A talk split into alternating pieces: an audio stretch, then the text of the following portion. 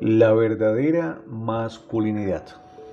Un escritor dijo que la esencia de la masculinidad era una protección sacrificial que permite que la vida crezca y prospere. Para empezar, los hombres deben sacrificar su preciada independencia para convertirse en esposos. Luego deben sacrificar gran parte de su orgullo para respetar a sus esposas, escucharlas y servirlas. Debido a que gran parte de esto va en contra de las tendencias y patrones masculinos, se requiere la fuerza para ser débil. Cristo se sacrifica para ganar a su novia, la iglesia, la segunda Eva de Adán, que lleva su fruto al mundo para salvar y proteger a su novia. Jesús no escatimó esfuerzos ni costos. Este debería ser el modelo y el héroe que todos los maridos deben imitar. Esposos, ¿de qué manera se preocupan por ver crecer a sus esposas en Cristo?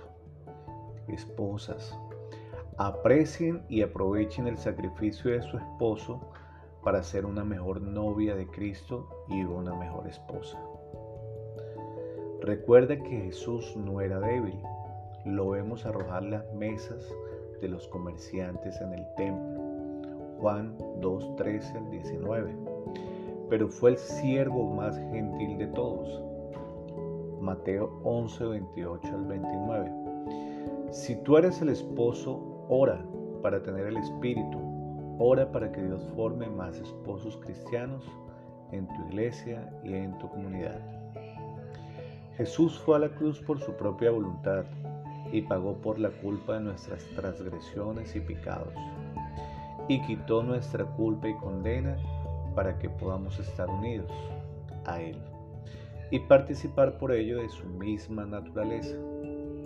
Cristo renunció a su gloria y poder haciéndose siervo por nosotros.